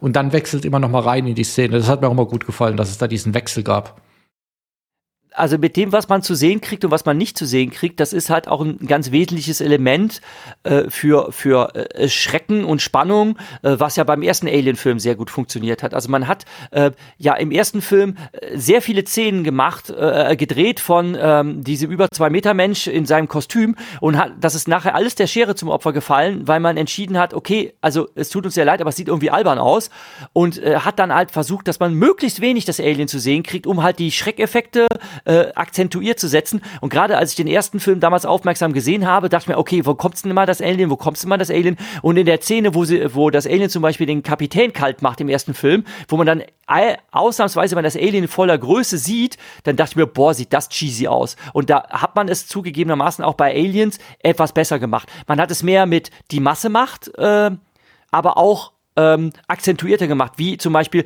dass sie wieder diesen, diesen äh, ominösen Annäherungssensor haben, wo man sich ja fragt, was ist denn das für eine komische Technologie? Ähm, diese, dieses äh, pulsierende Ding mit den ganzen Pünktchen, die sich da drauf bewegen. Und dann haben die die Tür zugeschweißt und denken sich, die müssen noch langsam da sein, die müssen noch langsam da sein, bis sie dann auf die Idee kommen, ähm, mal in der Decke nachzuschauen. Also sie heben ein Stück von der Deckenverkleidung an und dann auf einmal sieht man eine ganze Horde, äh, sieht man, dass das ganze äh, äh, das ganze Dach, also die ganze Deckenverkleidung quasi infestet ist mit, mit äh, Aliens. Das war, ist ein schöner Schreckeffekt, weil man auch nur kurz die Alienfratzen sieht für einen Sekundenschnitt und dann ist auch wieder gut. Und das, das haben die halt gut gemacht. Das ist ein guter Actionfilm, ne? gute Regie. Hallo, seid ihr noch da? Wir sind noch da. Falls sich Leute fragen, warum wir uns die ganze Zeit fragen, ob wir noch da sind, ist, weil wir alle bei Vodafone sind und Vodafone uns heute rausschmeißt. Dauernd. Dafür werdet ihr nicht viel mitbekommen, aber das lassen wir jetzt drin, deswegen fragen wir immer. Genau.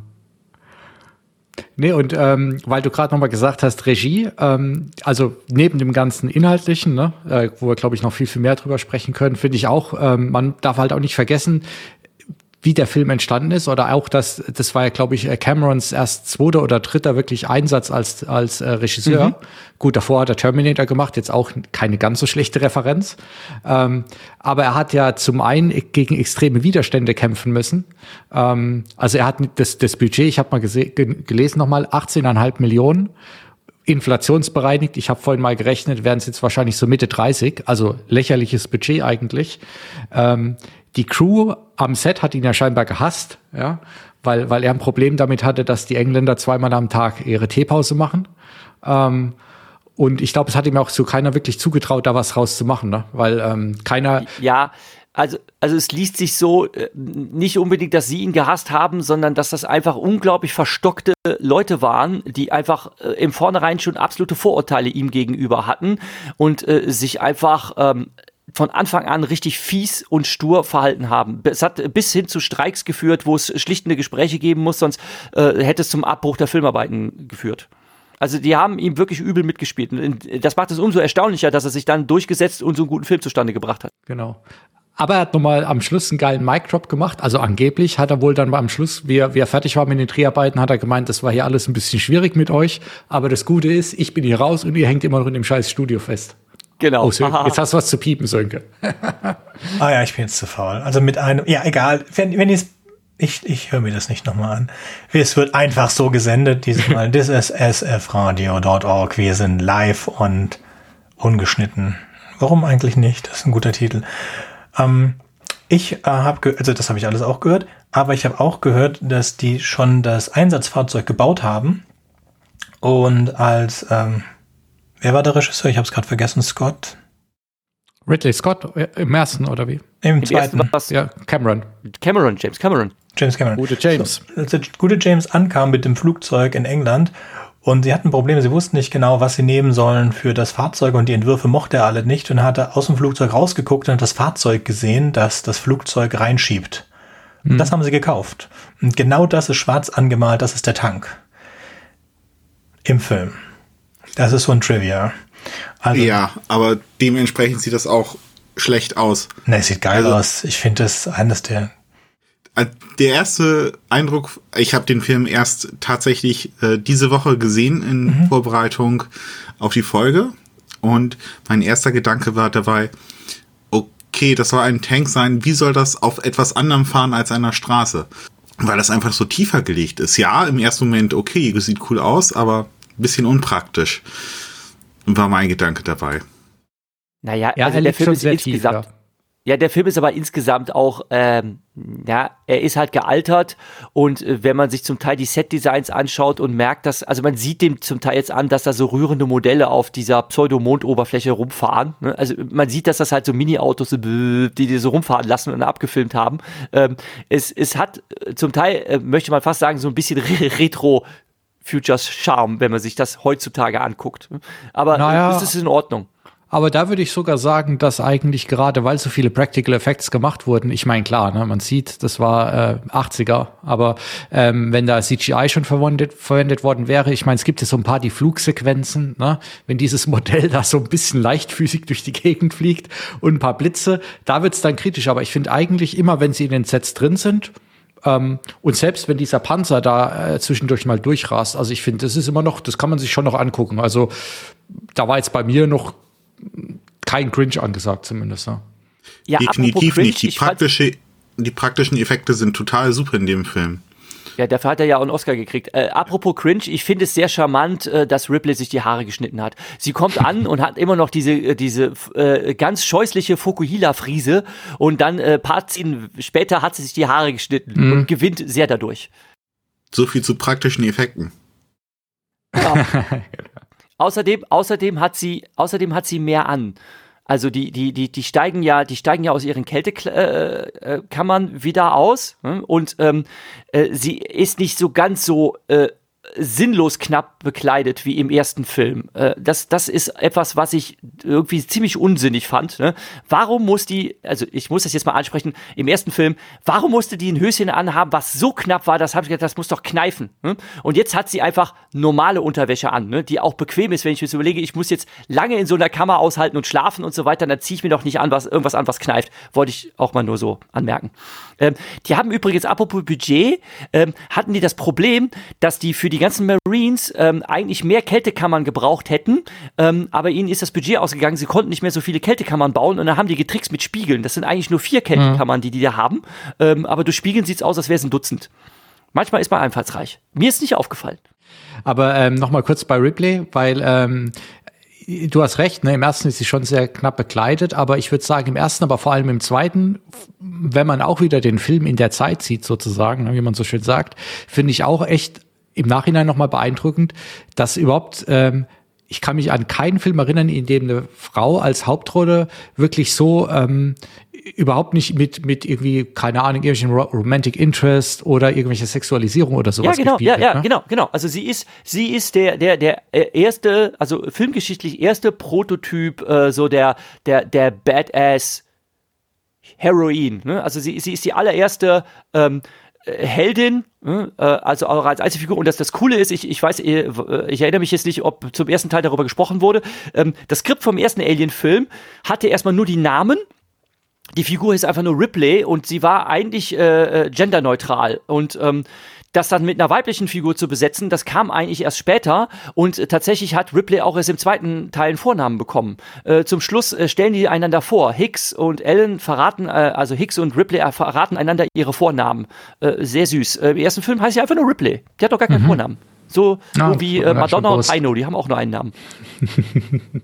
Was ich auch noch ähm, beim, beim Wiederschauen ähm, geil fand bei dem Film, war, dass ähm, die ganze Zeit hast du eigentlich irgendwelche äh, klaren Bedrohungen, ne, die, die es, man könnte schon was sagen, manchmal wird, wird mit einem Holzhammer irgendwie eingetrichtert, aber es ist halt immer ganz klar, was ist jetzt gerade die Situation, was ist das Problem und es läuft auch immer irgendeine Art von Timer. Ne? Du weißt, okay, in 17 Minuten kommt das Shuttle, ähm, dann auf einmal, okay, wir haben nur noch ein paar Stunden, bis das ganze Ding hier explodiert und immer immer wird irgendwas äh, Neues nochmal reingeworfen. Auf einmal stehen sie da unten mit ihren dicken Waffen und dann heißt, aha, Moment, schießen könnt ihr jetzt aber nicht, weil sonst explodiert hier gleich alles wegen äh, Fusionsreaktor oder ich weiß gar nicht mehr, was genau ist.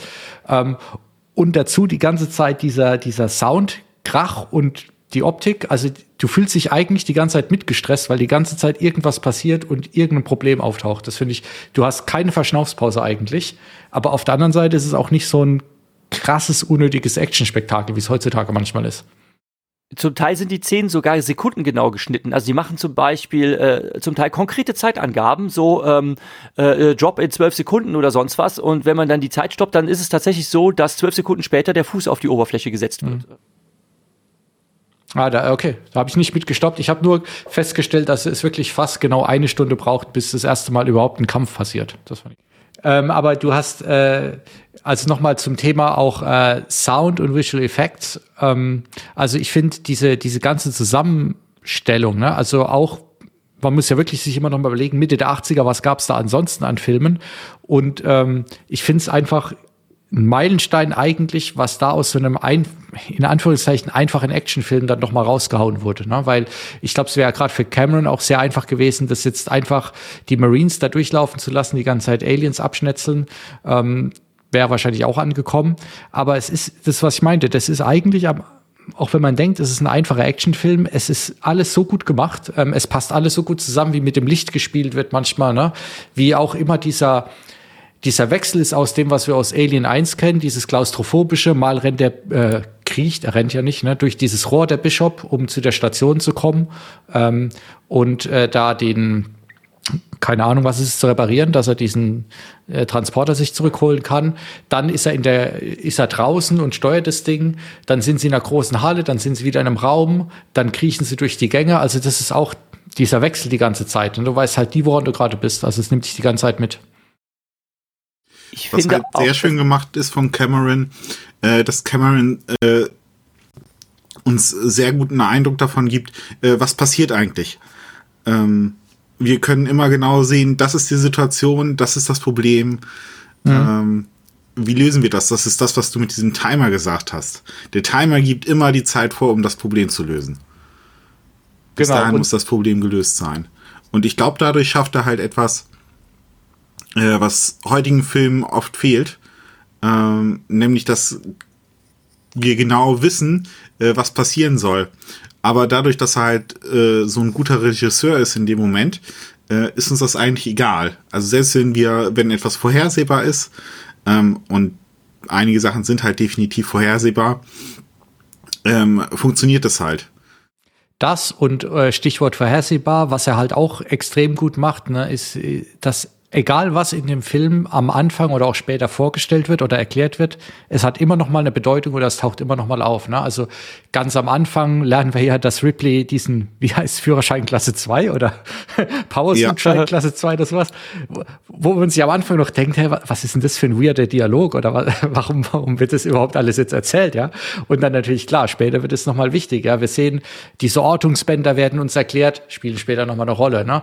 Bishop erklärt uns, dass er äh, keine Menschen äh, verletzen kann. Also wir sehen Waffen, die benutzt werden, das Auto. Also es ist immer alles, wird immer noch mal zugemacht und das ist halt natürlich man könnte auch wieder sagen, sehr vorhersehbar, aber es ist halt auch sehr befriedigend, ne? weil du, du hast nie das Gefühl, dass irgendwas unnötig aufgebaut wurde in dem ganzen Film. Und keine ja. MacGuffins. Es gibt keine MacGuffins und es gibt ganz viel, äh, nee, es gibt keine Red Herrings, Entschuldigung. Mhm. Ähm, es gibt keine Red Herrings und es gibt äh, ganz viele äh, Chekhovs Guns. Mhm. Genau. genau. So, so nennt Auf jeden das. Fall. Also Setup, äh, Payoff funktioniert wunderbar genau. in diesem Film.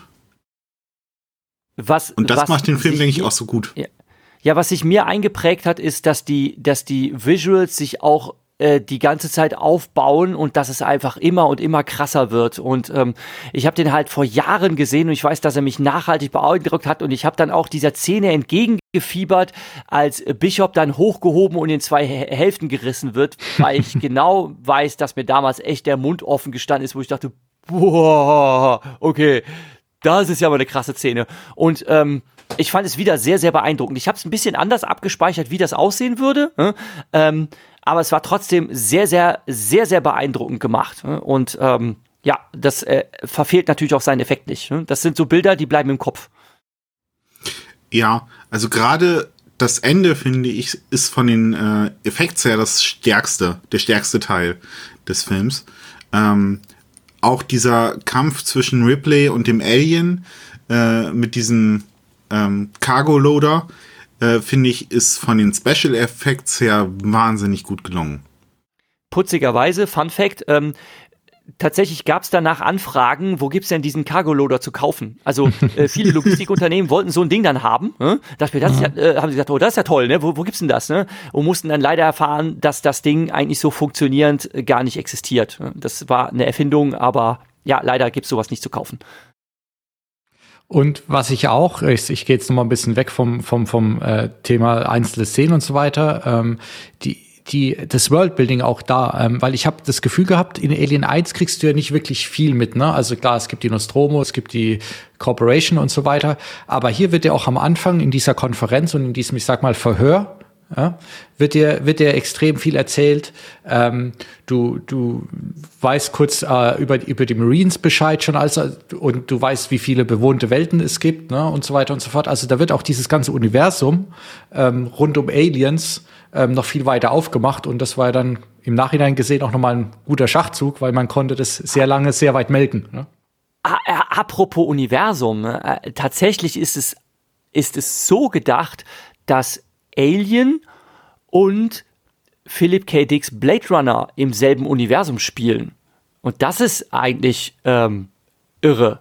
Also, dass, dass ähm, die eigentlich auf der Rückreise sind, um dort in der Blade Runner Welt auf der Erde anzukommen. So ist es im mhm. ersten Teil. Und jetzt ist das quasi knapp 60 Jahre später, ne? aber dass das tatsächlich in derselben Welt sein soll, das fand ich witzig. Ich meine, es kommt eigentlich nicht zum Tragen. Ne? Äh, ich kann mich jetzt nicht erinnern, aber es ist eine interessante Vorstellung. Ne? Wenn man jetzt so überlegt, okay, was die Technikentwicklung betrifft, äh, was äh, die mögliche Cyberentwicklung anbetrifft, was eben, ne, kommt da sofort wieder das Be Begriff, okay, Replikanten, also wie überzeugend sehen Cyborgs aus und sonst was. Und tatsächlich gab es auch so ein, ähm, äh, so, ursprünglich so eine Idee, dass der, ähm, dass diese äh, Androiden-Reihe, von der Bishop dann jetzt äh, quasi so eine weiterentwickelte Form ist, ursprünglich auch als äh, Cyberdyne ähm, Fabrikate bezeichnet wurden, aber man hat das nachher umbenannt. Ne? Man hat nur einen ähnlich klingenden Namen genannt. Um, natürlich, das wäre dann natürlich eine Reminiszenz oder eine Referenz an äh, Terminator gewesen. Ach, siehst man, das habe ich gar nicht mehr so richtig auf dem Schirm gehabt. Das ist natürlich auch interessant. Hätte vielleicht später dann irgendwann mal Lizenzprobleme gegeben oder so, aber damals war das ja vielleicht nicht ganz so dramatisch. Ähm, was ich auch noch ähm, interessant finde, hatte ich ja vorhin schon mal kurz so ein bisschen angesprochen, ist, wenn wir noch mal bei den Marines bleiben, dieses ganze Thema auch, wie die in Szene gesetzt werden. Ne? Also ich habe da direkt an äh, Starship Troopers denken müssen und wie ich dann ein bisschen ja. weitergelesen habe, hat ja wohl äh, scheinbar Cameron den Leuten tatsächlich auch Starship Troopers als Novelle gegeben zum Lesen und halt diese diese Parallelen auch zu dem, ist, ist ja unvermeidlich zu der Zeit in den USA zum, zum Thema Vietnam und Antikriegsfilme genau. oder Vietnamkrieg. Also es ist ja quasi eins zu eins genau, deshalb, alles, was man aus den Filmen kennt. Ja, ne? deshalb, war den, deshalb war den Schauspielern auch zugestanden, äh, an ihren jeweiligen Kostümen individuelle Verzierungen vorzunehmen. Man sieht das zum Teil, dass die sich halt irgendwelche äh, Namen oder äh, Wörter oder Slogans und so weiter auf die äh, Uniform gekritzelt haben. Und das war tatsächlich eine Referenz an äh, Vietnam, wo die äh, Soldaten das halt auch gemacht haben. Hm. Die einen haben halt den Namen ihrer Freundin draufgeschrieben oder sonst irgendwie was oder halt irgendeinen coolen Slogan oder sonst was. Und äh, das ist tatsächlich, ähm, äh, genau, äh, auch, ich weiß jetzt nicht genau, wann, wann war das jetzt Full Metal Jacket oder war es Apokalypse Now? Also es gab irgendeinen so Film, wo das auch eine Referenz zu war. Ich muss aber jetzt überlegen, wie ich das zeitlich einordne. Sönke, weißt du das? Du hast da besser so das enzyklopädische Wissen. Nein. Leider glaub, nicht. Full Metal Jacket, wo der Helm mit Born to Kill oder sowas auch auf dem. Ja, genau, äh, dann war es Full Metal Jacket. Dann wird es das gewesen sein. Genau, äh, glaube ich. Wahrscheinlich war es dann Apocalypse Now und ich mache mich jetzt gerade total zum Affen, aber nee, ich, ich meine schon, dass das war. Auf dem ähm, Helm geschrieben, dieses Plakat, das ist Full Metal Jacket. Ja, ja, genau. Ja, und, und diese, also die, wie die in Szene gesetzt werden und die, wie die am Anfang sind ja quasi, die nehmen ja nichts ernst. Also weder die Bedrohung mit den angeblichen Aliens, ne, noch dass da überhaupt irgendwas zu machen sei oder so weiter. Und, und diese, schon fast albernes, wie, wie sie quasi aus dem Schlaf auswachen, aufwachen und dann erstmal alle irgendwie Klimmzüge machen, coole Sprüche werden gekloppt irgendwie und so weiter. Das ist ja schon, äh, ist ja schon sehr over the top zum Teil, ne? Aber das baut halt da, dann auch diesen Kontrast auf, wenn sie auf einmal dann ähm, dastehen und von den Aliens überrannt werden. Das macht das Ganze halt nochmal gleich nochmal eine Spur krasser. Ja, ein weiteres äh, Thema ist ja das ähm, Trauma, das Ripley äh, mit sich rumträgt aus den Ereignissen des ersten Films. Ähm, was ja auch äh, zusammenhängt, weil gerade nach Vietnam das ja ganz stark war bei den Soldaten. Mhm. Ähm, dass es erstmals große äh, Teile der Veteranen gab, die unter genau diesen äh, Symptomen leiden. Ähm, noch stärker als nach dem Zweiten Weltkrieg. Und ähm, das greift ja Cameron auch wieder auf gibt es am Anfang, äh, nachdem Ripley aus ihrem Kälteschlaf erwacht, ja dann diese ähm, Szene, äh, wo sie schläft und dann das Alien aus ihrem Bauch äh, herausbricht. Also sie träumt davon, von so einem Alien schwanger zu sein. Ähm, und das sind dann ja ganz klar äh, Referenzen darauf, dass sie so eine posttraumatische Belastungsstörung hat. Stimmt, und die wird mit Sicherheit auch nicht kleiner nach dem zweiten Teil. naja, das ist ja auch so ein äh, Punkt, warum sie äh, die Mission angenommen hat, mit zu mhm. dem äh, Kolonial, äh, Kolonialmond äh, zu kommen, äh, um ihr Trauma zu verarbeiten. Das war jedenfalls mein Eindruck, äh, denn als sie äh, das Angebot annimmt, wacht sie auch aus dem Traum aus, Schweif, äh, Schweiß überströmt und dann mitten in der Nacht äh, äh, ruft sie ähm, äh, äh, den Typen von der äh, von Wayland Yutani an, äh, dass Burke, sie äh, ja. doch mitkommt. Ah, stimmt, so habe ich es noch gar nicht gesehen, aber das kann er, stimmt, das macht sie genau nachdem sie da aufwacht, ne? Und er pennt irgendwie noch so halb. Ähm, ich meine, ein anderer Grund ist natürlich auch, dass sie sie hat ja gar nichts, ne? Sie ist da in ihrer Einzimmerwohnung oder, oder was das da ist, ja. Äh, hat, okay, hat noch die Katze. Ähm, und ich glaube jetzt der Job als, äh, als, als Powersuit-Trägerin äh, da irgendwie in so einem Verladeding, das ist wahrscheinlich auch nicht ihr Traum. Ne? Ich glaube, sie, sie, sie merkt auch irgendwie, ja, okay, ich habe eigentlich auch gar nichts. Ne? Und ähm, ich weiß ehrlich gesagt noch nicht mal, ob sie wirklich glaubt, dass es nur darum geht, äh, die zu töten Wobei, ja, wobei das ist Blödsinn, weil wenn sie davon ausgehen würde, dass er sie, sie zurückbringen will, die Aliens auch, dann wäre sie vielleicht. Höchstens, also ich denke mal, wenn sie davon ausgegangen wäre, dann wäre ihre Motivation halt gewesen, dass sie mitkommt, um sicher zu gehen, dass die Aliens doch zerstört werden. Mhm. Ähm, das fand ich auch in diesem, in dieser Verhörszene. Ähm, da bin ich erstmal so ein bisschen aufgeschreckt, als äh, sie gesagt hatte, dass die, äh, dass das Alien ihre Crew zerstört hat. Also im Englischen ist das Detroit, destroyed, mhm. destroyed uh, the crew and the ship. Ähm, da habe ich auch dann im ersten Moment gedacht, okay, kommt das jetzt von diesen äh, äh, PTSD, äh, was sie hat, dass sie dann so davon spricht, weil das ist ja dann sprachlich eine Entmenschlichung äh, ihrer Kameraden, dass sie sich dann sprachlich davon äh, distanziert, was ihren Kameraden äh, und Kollegen äh, passiert ist dass sie halt immer noch Probleme hat, das zu verarbeiten, dass sie sich sprachlich so davon distanzieren muss. Also wenn das intentional gewesen ist von äh, Cameron, das so sprachlich rüberzubringen, dann fand ich, finde ich, ist das, äh, also die Dialoge sind sowieso sehr gut, äh, gerade auch in diesem Verhör. Ähm, hat ja, er sich da wirklich was dabei gedacht? In dem Verhör finde ich auch noch gut. Ich weiß gar nicht, ob das so gedacht war als, als auch ein bisschen so Augenzwinkert, aber ich finde es auch genau, sie erzählt es ja dann und dann regt sie sich ja richtig auf ne, und sagt, äh, es kann doch gar nicht sein und keiner glaubt ihr. Und dann gibt's gar keinen äh, Dialog zurück, sondern es wird nur noch das Computerfenster eingeblendet, in dem dann erst so Case aufblinkt und dann blüb, closed. Ja, das, das fand ich auch nochmal so ein guter Dialog, wie sie da so emotional steht und rumschreit dann einfach nur Case closed. Mhm. Ich weiß nicht, ob ihr schon drüber gesprochen habt. Zu mir gefallen die Parallelen. Es ist, wie gesagt, ich habe ja vorhin erwähnt, ich finde es eines der besten Sequels, wenn nicht das beste Sequel überhaupt. Wir haben diese Parallelen zum, zum ersten Film. Ähm, wir haben wieder ein Schiff. Wir haben die böse Corporation im Hintergrund. Wir haben wieder einen Androiden, der in diesem Fall andersrum ist. Wir haben das eine Alien mit dem Mutter-Alien gegen das eine ähm, Alien-Alien aus dem ersten Teil. Und dann haben wir die vielen Aliens, also diese Vermehrfahrung von dem, was wir aus dem ersten Teil hatten. Das hat mir sehr gut alles gefallen. Ich weiß nicht, ähm, als der, der, der Typ von der Corporation sich vorstellt, dann sagt er zu ihr, ähm, ich, ich weiß nicht, ob sie mir das glauben oder ob sie es gehört haben, aber ich bin ein sehr netter Kerl. Das finde ich so schön, dass das dann davor kommt und wird so absolut ins Gegenteil verkehrt. Und was ich auch süß fand, jetzt vor allen Dingen im, im augenblicklichen Jahr, ist, ähm, als Bischof gesagt, oder als dann im, im, im Bezug auf Bischof gesagt wird, wir nennen sie nicht mehr Androiden, wir nennen sie künstliche Personen.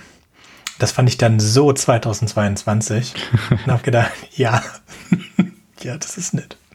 Aber äh, Thema Parallelen, ähm, weil das finde ich immer noch äh, für mich eines der faszinierendsten Sachen an Aliens ähm, versus Alien, dass ja ähm, genau, also, obwohl eigentlich das ganze Thema und so weiter beibehalten ist, wobei jetzt während Alien würde ich sagen eher ein Horrorfilm war oder Science-Fiction-Horror, haben wir jetzt Science-Fiction-Action, aber dass überhaupt, dass, dass Cameron und, und die Autoren sich das quasi geschafft haben und auch getraut haben, ähm, das Sequel eigentlich eine komplett andere Richtung zu geben und einen komplett anderen Ton und auch eine ganz andere Dimension und dass es aber dann trotzdem funktioniert, weil es genau diese Parallelen gibt, ne? Weil mhm. Äh, also das Logische wäre für jeden gewesen, man macht einfach den gleichen Film nochmal, klar, ein paar mehr Aliens und so weiter und, und Ende der Gelände. Ne? Aber er hat ja mhm. das Thema genommen und dann einfach was komplett anderes drauf aufgebaut, was aber trotzdem dann wieder so familiär ist irgendwie. Ja, was auch nach dem gleichen Blueprint abläuft. Am Anfang von Alien wachen sie aus aus dem Kälteschlaf aus. Am Anfang von Aliens wacht sie aus dem Kälteschlaf aus. Am Ende von Alien ist sie alleine in einem Schiff. Am Ende von Aliens ist sie alleine in einem Schiff.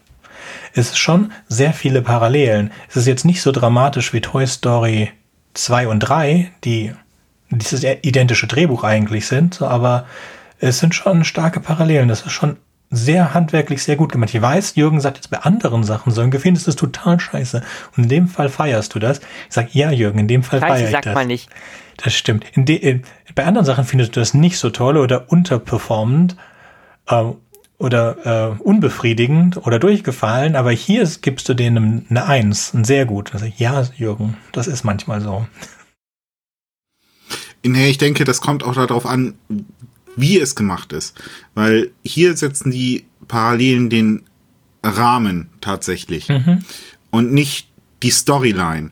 Die Storyline, das Narrativ funktioniert anders, weil wir halt jetzt einen Actionfilm haben. Also, wenn wir uns angucken, Star Wars Episode 4 und Star Wars Episode 7, ja. ähm, das ist im Grunde das gleiche Drehbuch, weil das halt die gleiche Geschichte nochmal erzählt. Ähm, aber halt als Anti-Geschichte. Aber hier setzt, setzen diese ähm, Parallelen äh, den Rahmen dafür, während die Geschichte eine andere ist, eigentlich.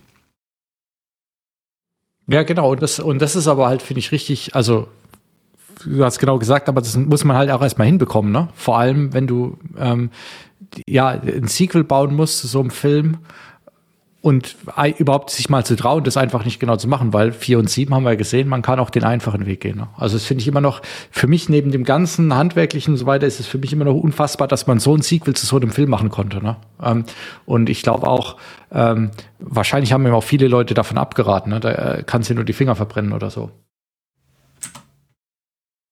Ich denke mal noch an das sagen, es war damals eine andere Zeit. Ich habe ich hab nur eine Sache, die ich an dem Film äh, nicht so richtig gut fand. Ähm, das war das einzige Mal, wo ich da wirklich so ein bisschen Suspension of Disbelief auch hatte. Und das ist tatsächlich in der Endszene, die ich an sich sehr gelungen finde. Aber die Vorstellung, dass diese Alien Queen ähm, in einen Aufzug geht, da den Knopf drückt und hochfährt, das fand ich dann doch ein Stück zu weit hergeholt, muss ich sagen. Also, wie sie dann da rauskommt, Weiß ich auch nicht, ob das auch absichtlich wieder so over the top war, aber das konnte ich mir jetzt nicht ganz äh, logisch erklären, wie das funktionieren sollte. Hm, also warum sollte jetzt nicht clever genug sein, durch Beobachtung festzustellen, wie so ein Mechanismus funktioniert? Ich meine, du kannst ja Du kannst ja einfach in Labormäusen beibringen, drück den roten Knopf, da kommt das Futter, drück den blauen Knopf und du kriegst einen Stromschlag.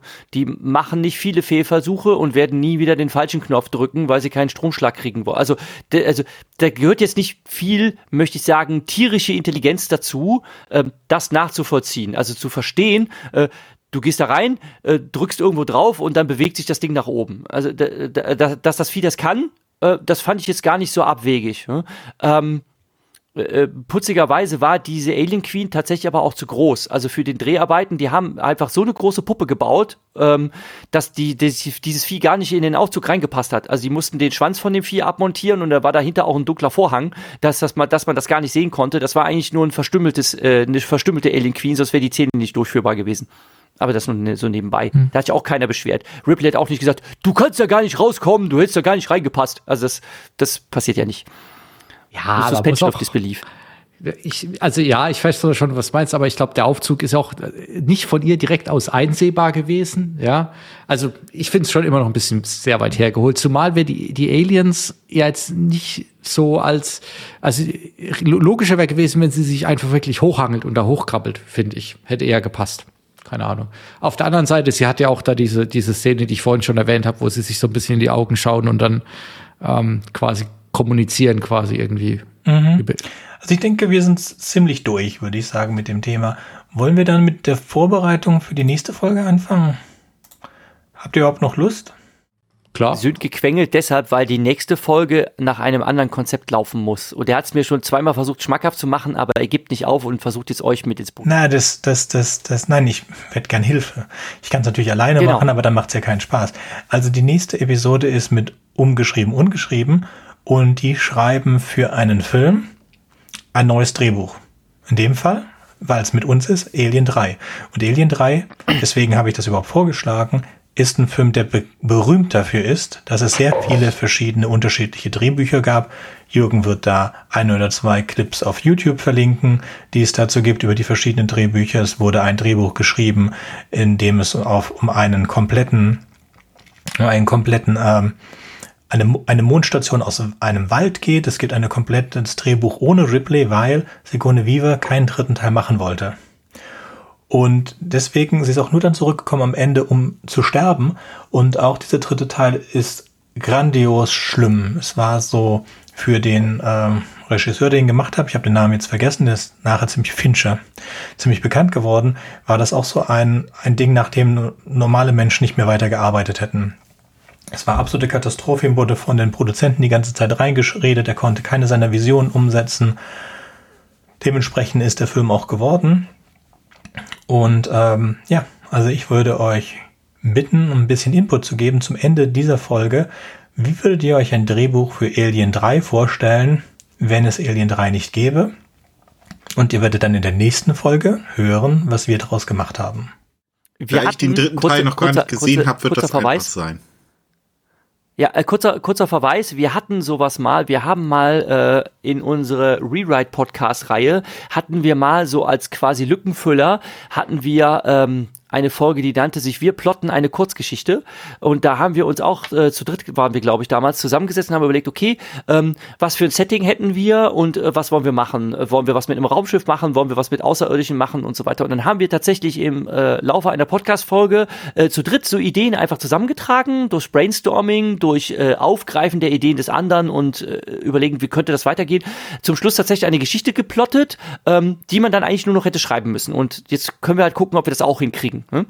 Ich würde zum Beispiel den Vorschlag machen, ähm, dass wir es genauso wie beim zweiten Teil so machen, dass wir auf jeden Fall anknüpfen daran, dass äh, Ripley und ihre beiden anderen Begleiter, inklusive dem halbierten Bishop, ähm, irgendwo ankommen. Also sie erwachen wieder aus dem Kälteschlaf und dann ist da irgendwas, um an die Alien-Geschichte anzuknüpfen. Das finde ich, würde dann dieses Franchise ganz gut fortsetzen. Äh, das kommt zwar tatsächlich im dritten Teil auch so vor, aber das ist ja jetzt nicht so schlimm, dass wir zumindest den Ausgangspunkt genauso setzen können. Würde ich zumindest mal anregen. Und dann können wir uns halt fragen, was passiert als nächstes. Also ich hätte gern, dass alle überleben. Ah, das ist jetzt ein Spoiler für Fabian. ja, Mensch. Wieso? Aber gut, das Stirbt sind die denn jemand im dritten Teil? Im dritten Teil wird es garantiert Tote geben. Da kann ich dir, kannst du aber einen ganz sicher drauf lassen, dass ja, das. Wie würdest, wie würdest du vorstellen, dass es mit, wie würdest du dir vorstellen, dass es mit den drei weitergeht, Fabian? Also wir können dir versprechen, du wirst zum dritten Teil enttäuscht, aber ähm, erzähl mal, wie, wie geht die Geschichte weiter? Ich kann jetzt sagen, in einem der Drehbücher ist halt Ripley nicht mehr dabei, sondern es geht nur noch um den Soldaten und um Newt. Und dann sind sie auf einer Raumstation und da sind dann Aliens. Äh, also in einem dritten Teil hätte ich tatsächlich gerne mehr von der Beziehung von Bishop und Newt gesehen, ähm, weil Newt mir im zweiten Teil wirklich gut gefallen hat. Ähm, ich hatte auch dann gelesen, die wurde ausgesucht wegen ihrer ausdrucksstarken Augen. Und ähm, zuerst, als ich sie gesehen hatte, dachte ich, oh, ein Kind in einem Action-Horror-Film, ob das gut geht. Und das ging wirklich gut. Äh, also total super. Die scheint auch danach gar nicht mehr groß was gemacht zu haben. Ähm, und tatsächlich würde ich gerne sehen, wie sich, äh, weil Bishop rettet sie dann ja am Ende, dadurch äh, davor aus der Luftschleuse zu fallen, äh, dass sich vielleicht äh, so eine Art ähm, Vater-Kind-Beziehung entwickelt zwischen den beiden. Das würde mich äh, interessieren. Wir könnten Und doch, ja. Äh, und also, dann vielleicht zu sehen, wie, Idee, ja. wie Sigourney Weaver als Ripley da reinpasst. Äh, ob es dann vielleicht äh, eine Beziehung zwischen den dreien gibt. Oder wenn man sie halt rausschreiben äh, raus, ähm, muss, dann eine Beziehung zwischen den beiden. Das fände ja, ich. Ist mir was äh, eingefallen. Wir könnten doch super. den ja, da ist mir gerade so was eingefallen. Wir könnten ja sowas machen, dass wir den Staffelstab übergeben. Ähm, nehmen wir mal an, dass mit dem Kälteschlaf hat nicht richtig funktioniert und äh, die sind eine Weile unterwegs, aber sie sind gealtert. Ähm, das heißt, Ripley ist ganz alt, macht's nicht mehr lange. Newt ist mittlerweile erwachsen. Bishop altert nicht, ja, und Hicks, ja, Hicks mag's auch nicht mehr lange, ne? Der war sowieso verletzt, ne? Äh, sagen wir mal, okay, ähm, die wachen auf, Hicks ist tot, ne? Also äh, wacht auf und ist tot. Und ähm, ähm, äh, Ripley tut ihre letzten äh, ergreisten Atemzüge und Newt ist die neue Heldin. So, und mit Bishop an der Seite, dem halben Bishop. Den geben wir noch einen fahrbaren Untersatz, dem schrauben wir Rollen an oder so. und, dann, und dann überlegen wir, was wir daraus machen. Das wäre doch mal was. Ja, auf jeden Fall. Aber da wir jetzt halt im zweiten Teil den, äh, diese zweite Ebene der Mutterschaft hatten, dass wir dann im dritten Teil ähm, erforschen, was ist eigentlich die Rolle eines Vaters? Was macht Vaterschaft aus? Und dann kann man das halt verbinden mit dieser Tatsache, dass äh, Bishop auch noch eine künstliche Person ist. Also das Und, wäre wirklich ja. was gewesen. ähm, was ich gerne gesehen hätte. Aber das, mhm. darum wird es ja wahrscheinlich nicht gehen. Man könnte. Das können wir ja so machen.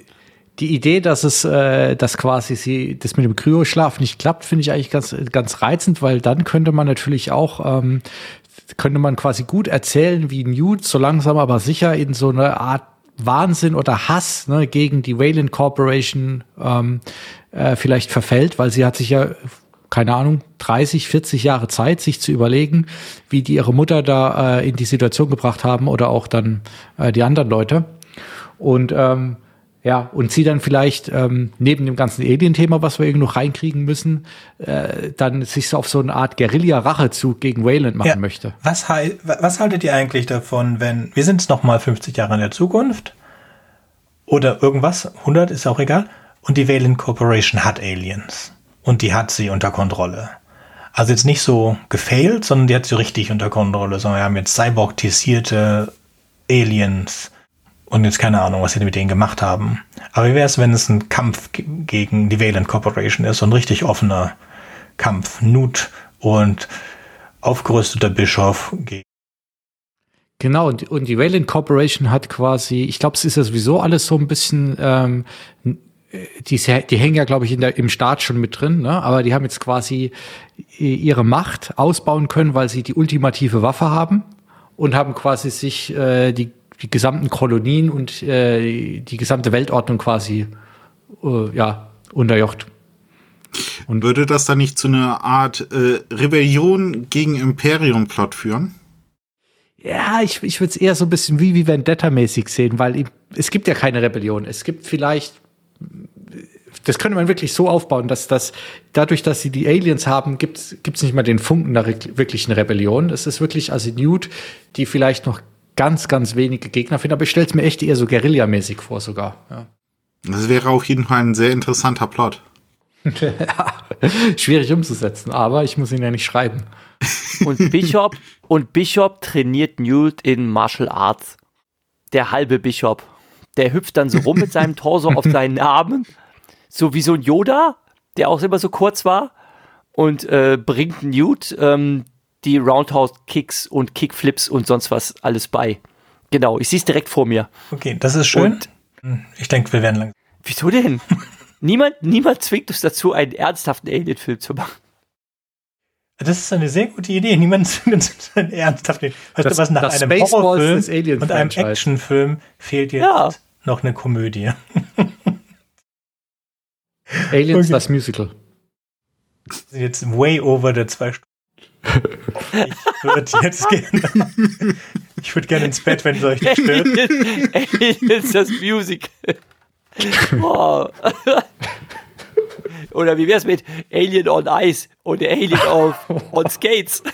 Ich sehe, da lässt sich ein richtiges Franchise aufbauen.